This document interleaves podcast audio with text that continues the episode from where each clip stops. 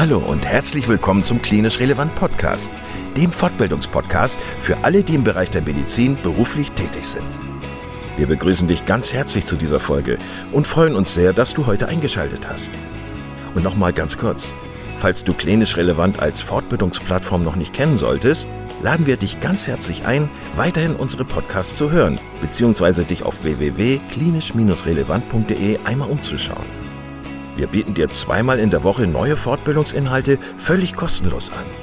Und das Besondere an uns ist, dass wir selbst alle Teil der sogenannten Zielgruppe sind. Da wir also alle selber in medizinischen Fachberufen tätig sind, haben wir unsere Beiträge natürlich pharmafrei und völlig unabhängig für dich aufbereitet. Du kannst uns überall da anhören, wo es Podcasts gibt. Und natürlich auch auf unserer Internetseite unter www.klinisch-relevant.de. Hier findest du nicht nur tiefergehende Informationen zu unserem Projekt, sondern auch den Zugang zu unserer Online-Fortbildungsakademie, auf der du weitergehende Audio- und Videofortbildungen buchen kannst. Und bevor wir in den heutigen Beitrag einsteigen, noch der allgemeine Hinweis, dass das Ganze ausdrücklich nicht nur an Ärzte gerichtet ist, sondern an alle, die im Bereich Physiotherapie, Pflegeberufe, Ergotherapie und Logopädie zu tun haben. So, und nun wünschen wir dir ganz viel Spaß und viele Erkenntnisse beim Zuhören. Heute mit Professor Alexander Garnem, Chefarzt einer Kardiologie in Hamburg und Autor des Buches Anatomie der Zeit. Hallo Professor Garnem, ich begrüße Sie ganz herzlich zur ähm, weiteren drei Fragen, drei Antworten-Session zu Ihrem Buch ähm, Anatomie der Zeit, in dem es um Selbstmanagement für Ärztinnen und Ärzte geht. Sie sind allen unseren Hörerinnen und Hörern bekannt mittlerweile. Wir haben schon mehrere Sessions mit Ihnen aufgenommen. Und wer Sie noch nicht kennt, den empfehle ich erstens das Buch zu lesen. Das finde ich sehr gut. Das Buch, das liegt immer noch bei mir auf dem Nachttisch. Ich schlage immer wieder nach. Und zum anderen empfehle ich, die anderen Podcasts mit Ihnen äh, anzuhören. Ich wollte gerne heute sprechen mit Ihnen über das Thema Digitalisierung. Das ist etwas, was mich erstens total interessiert, äh, das Thema und was uns ja auch alle, ob wir wollen oder nicht, äh, im Alltag, aber auch im beruflichen äh, Geschäft ähm, beeinflusst und beeinträchtigt. Ich würde gerne von Ihnen hören, ähm, wie Sie die Digitalisierung sehen, ähm, welche, welche Veränderungen Sie auf die Menschen, die in der Medizin arbeiten, ähm, zukommen sehen und was Sie davon positiv oder was Sie davon kritisch sehen. Tja, also ich bin ja grundsätzlich ähm, sehr positiv gestimmt und ein optimistischer Mensch. Und ich fange mal mit dem Positiven an. Ich denke, dass die Digitalisierung ähm, vieles zum Besseren wenden wird, gerade so für die Patienten. Es wird eine bessere Medizin erlauben. Ähm, beispielsweise, ich bin ja Kardiologe, werden Vorbefunde ähm, abgelegt sein und tatsächlich auch ein individualisiertes Krankentagebuch vorliegen von Patienten. Also sozusagen auf der, auf der ähm, Ebene der Hausärzte beispielsweise muss man dann nicht mehr irgendwelche Faxe schicken, sondern hat eine digitale Patientenakte vorliegen. Ähm, es kann dann auch nicht mehr zu komischen Medikamentendosierungen kommen, wo der eine das verschreibt und der andere das und der eine nichts vom anderen weiß. Also ich glaube, dass wir tatsächlich eine bessere Medizin ähm, sehen werden mit dem zunehmenden Grad der Digitalisierung. Auch die Diagnostik wird besser, nicht nur die Therapie. Ähm, negativ oder auch kritisch sehe ich tatsächlich die Sache des Datenschutzes. Das ist etwas, da müssen wir uns Gedanken drüber machen, inwieweit wir unsere Daten und unsere Informationen über uns schützen wollen, Versicherungen gegenüber, Arbeitgebern gegenüber, äh, das sind, glaube ich, Dinge, die man nicht ganz unkritisch sehen darf und natürlich auch der Wirtschaft gegenüber. Also das ist natürlich ähm, alles für Menschen von heute uninteressant und wird mit einem Klick alles akzeptiert. Aber soll Google wirklich wissen, wenn ich jetzt nach Antidepressiva suche, weiß ich nicht, ob das jetzt so klug ist. Deshalb, also Datenschutz halte ich tatsächlich für ein Thema wenn Sie an den Alltag von Ärzt, Ärztinnen und Ärzten denken, was denken Sie, wird sich da konkret ändern durch die Digitalisierung? Welche Verbesserungen oder Veränderungen sehen Sie da auf uns zukommen?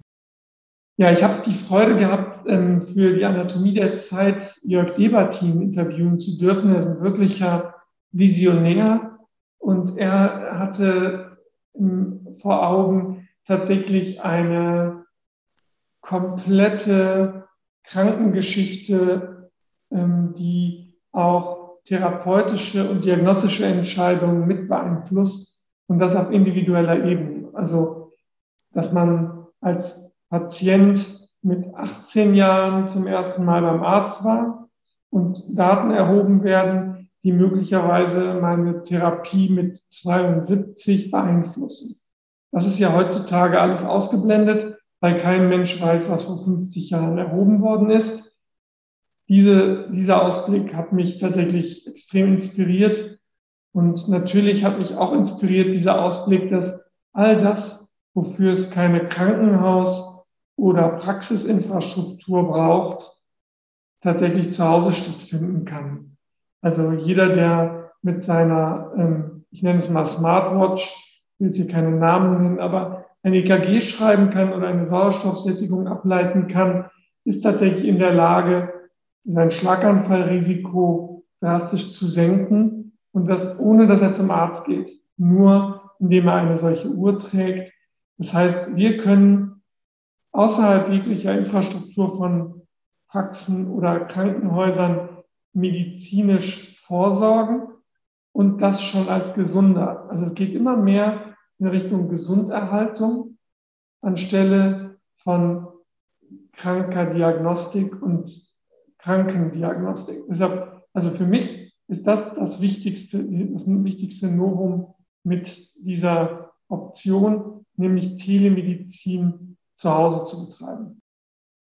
Häufig kriege ich so die Frage gestellt, ähm, wie ist das eigentlich, wenn, wenn jetzt KI die Diagnostik übernimmt, äh, Röntgenbilder auswertet eines Tages. Also das ist natürlich jetzt, jetzt schon etwas noch in die Zukunft gedacht, aber wenn das so ist, dass die Digitalisierung uns Ärzten immer mehr Aufgaben abnimmt, welche Rolle hat dann der Arzt?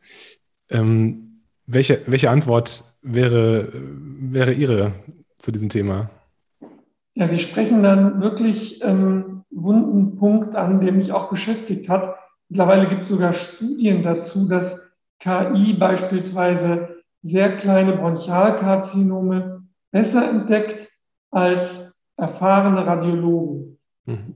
extrem gute Datenlage dazu. Die sind schneller und die sind präziser und sie lernen natürlich auch von Bild zu Bild im Vergleich zu einfach nur Radiologen oder uns Menschen, die ja nicht so viel, sagen wir mal, künstliche Intelligenz aufbauen können. Unsere natürliche Intelligenz reicht dafür nicht, tatsächlich tief zu lernen über neuronale Netzwerke. Das kann nur KI. Und da werden uns die Computer später einmal etwas vormachen.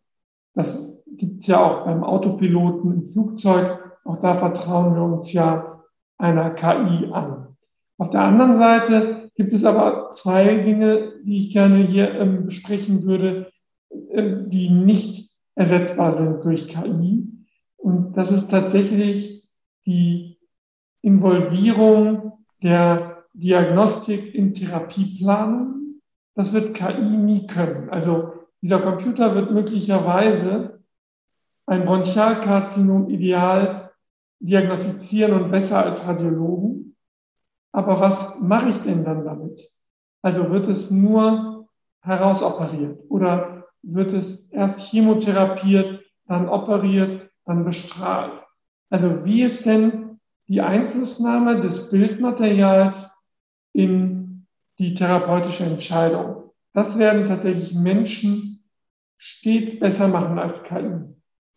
Und das Zweite, wer sagt denn dann diesem armen Menschen im, im Warteraum? Das wird ja auch nicht die KI tun. Also ich glaube, dass man da als, als Arzt, als Ärztin die Aufgabe hat, tatsächlich diese Empathie, die uns Mensch gegeben ist und die auch uns Menschen ausmacht, dass wir die nutzen, um uns von der KI zu unterscheiden.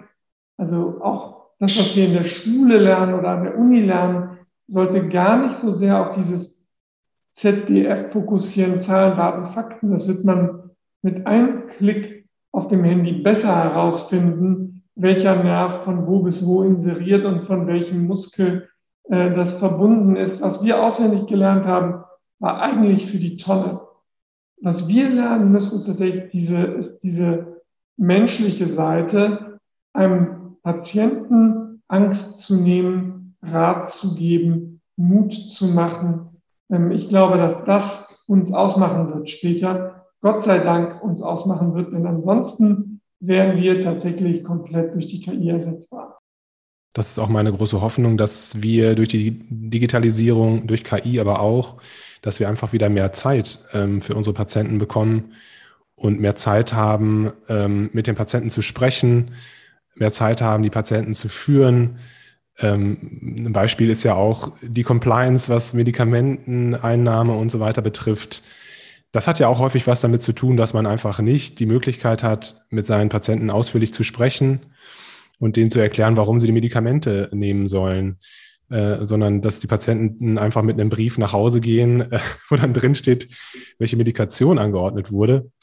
Also das ist auch meine große Hoffnung, dass, äh, dass vielleicht viele Tätigkeiten, die wir heute haben als Arzt, ähm, dass die vielleicht wegfallen und dass, dass wir einfach mehr Freiräume bekommen, wieder um, um die eigentlichen ärztlichen Tätigkeiten wahrzunehmen.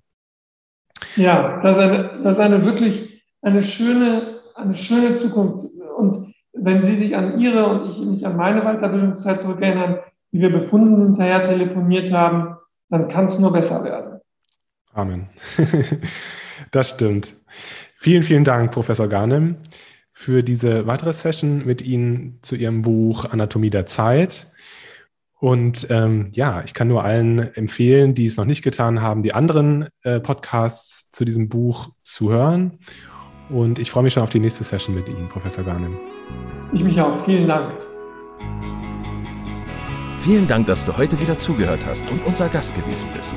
Wir hoffen sehr, dass dir dieser Beitrag gefallen hat und du etwas für deinen klinischen Alltag mitnehmen konntest. Wenn dem so sein sollte, dann wie immer gerne der Aufruf, teile doch diesen Podcast mit deinen Kolleginnen und Kollegen, damit auch andere davon profitieren können. Und du darfst uns natürlich auch eine positive Bewertung bei Apple Podcasts hinterlassen. Wenn du mal Lust hast mitzumachen, denn wir verstehen uns ja als eine offene Fortbildungsplattform, dann bist du ganz herzlich eingeladen, dich zu melden unter kontakt.klinisch-relevant.de. Vielleicht gibt es ja ein Thema, das du ganz spannend findest und wo du dich besonders gut auskennst. Und dann würden wir sehr gerne mit dir sprechen. An dieser Stelle der Hinweis noch auf unsere Social Media Kanäle und unser Newsletter auf www.klinisch-relevant.de. Und es gibt wieder neue Kurse auf unserer Fortbildungsplattform.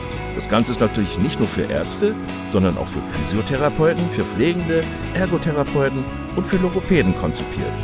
Beachte auch, dass du einen 5-Euro-Gutschein bekommst, wenn du dich in unsere E-Mail-Liste für Newsletter einträgst.